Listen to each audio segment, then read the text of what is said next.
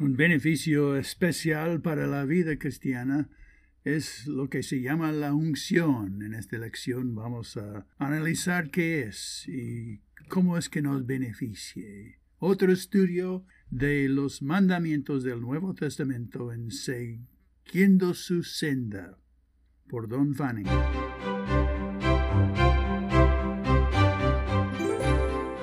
El mandamiento es permanecer en él.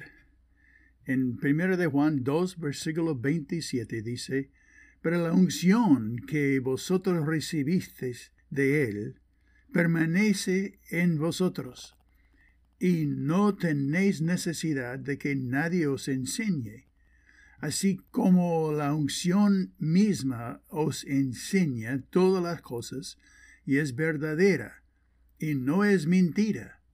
Según ella os ha enseñado, permaneced en él.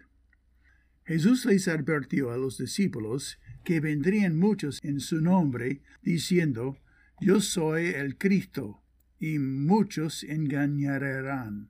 Mateo 24, versículos 4 a 5. Los lectores de Juan aún no habían sido engañados, pero los engañadores estaban activos.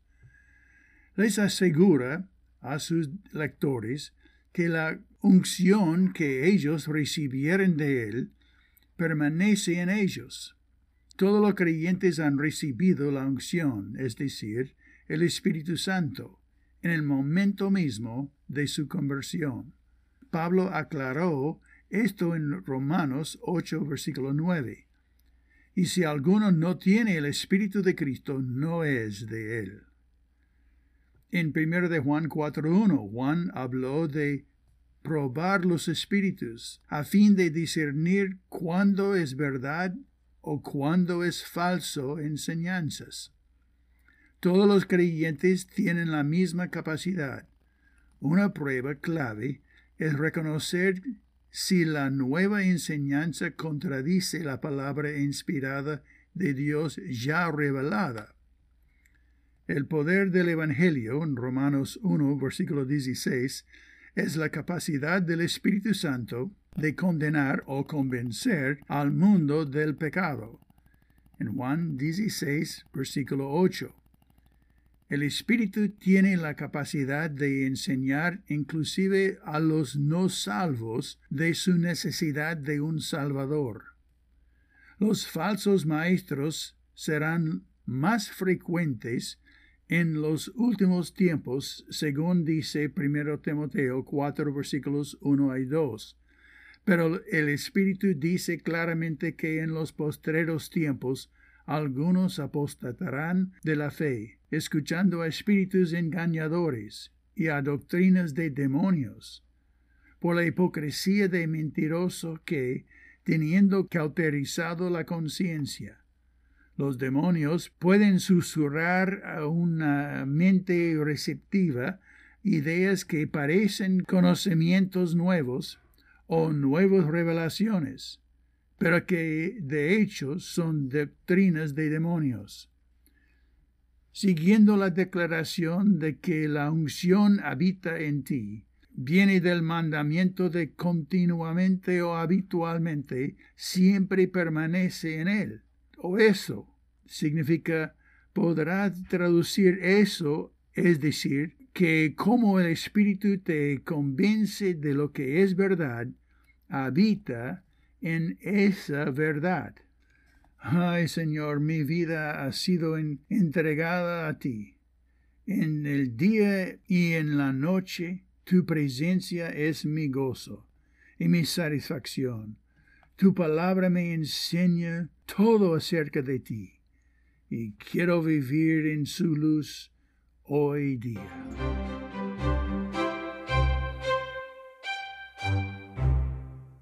¿Tienes a alguien en tu vida que te ama y que te quiere como parte de su familia? Eso es Don Fanning otra vez con un mandamiento de siguiendo su senda.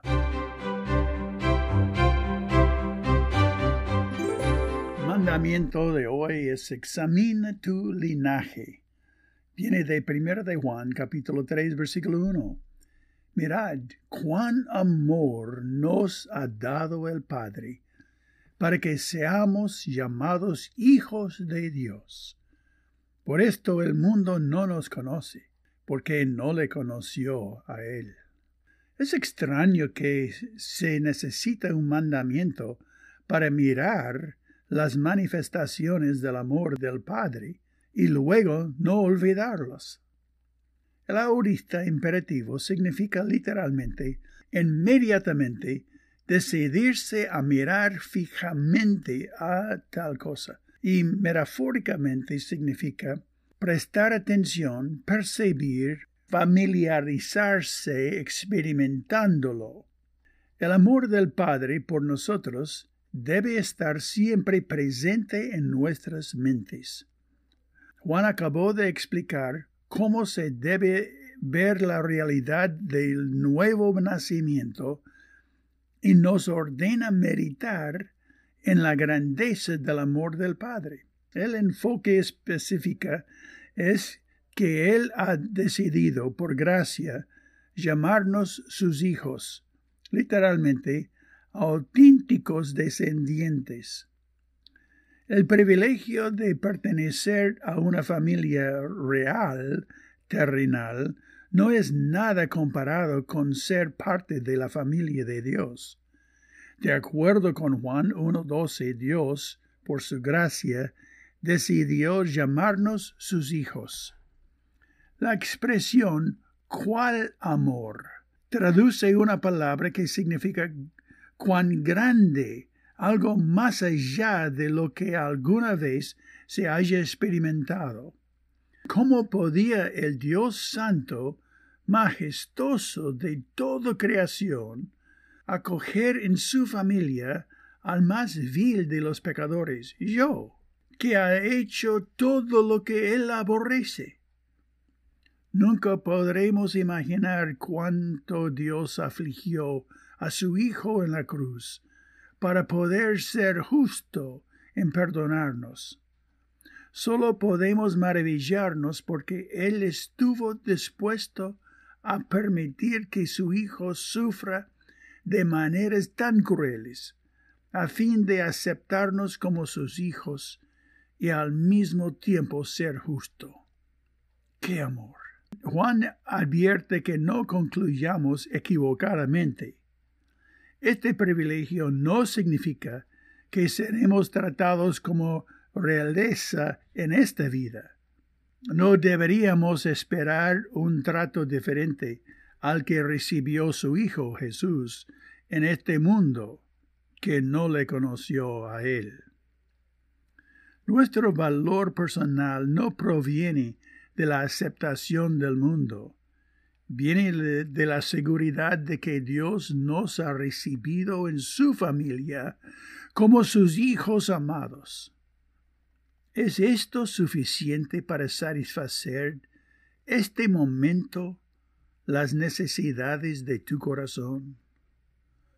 Ores, nada en esta vida se compara con saber que en tus ojos soy considerado tu hijo y aceptado para siempre en tu familia. Gracias, Señor.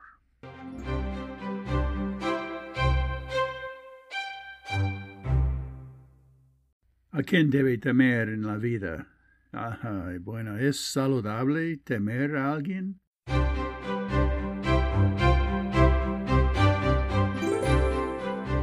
La Biblia dice que teme a la persona correcta. En Lucas 12, versículos 4 y 5 dice, Mas os digo, amigos míos, no temáis a los que matan el cuerpo, y después nada más pueden hacer. Pero os enseñaré a quién debéis temer. Temer aquel que después de haber quitado la vida, tiene poder de echar en el infierno. Sí os digo, a éste temed. Jesús les ordenó a sus discípulos que no teman aun cuando enfrenten la muerte física por proclamar las buenas nuevas. Lo peor que pueden pasar es que quienes se oponen nos lleven a la muerte física.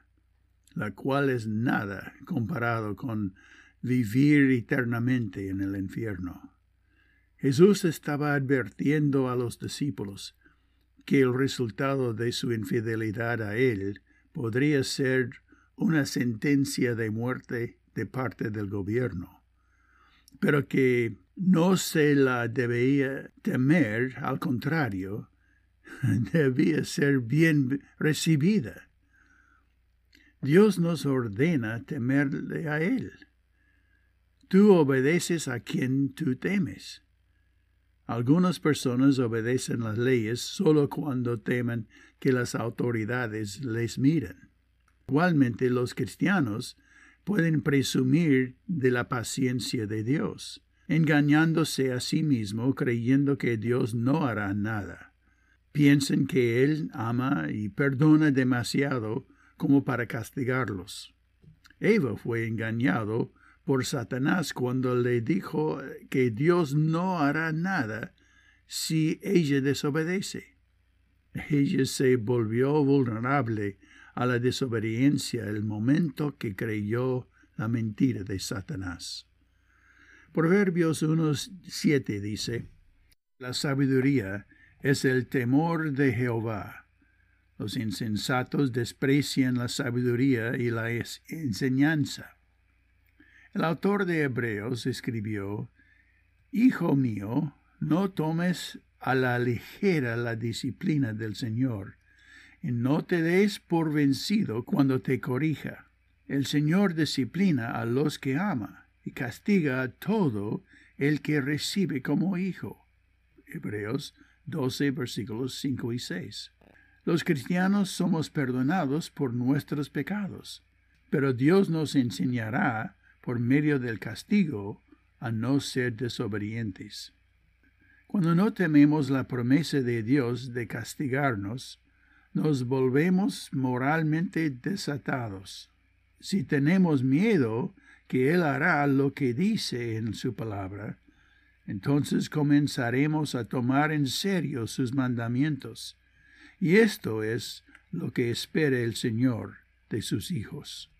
Ahí es donde comienza la sabiduría. Ahora es así. El miedo a que los demás me critiquen es tan debilitante que más me importa preservar mi ego y agrandar mi reputación que seguirte a ti, Señor. Dame hoy la oportunidad de demostrarte mi valor al no avergonzarme.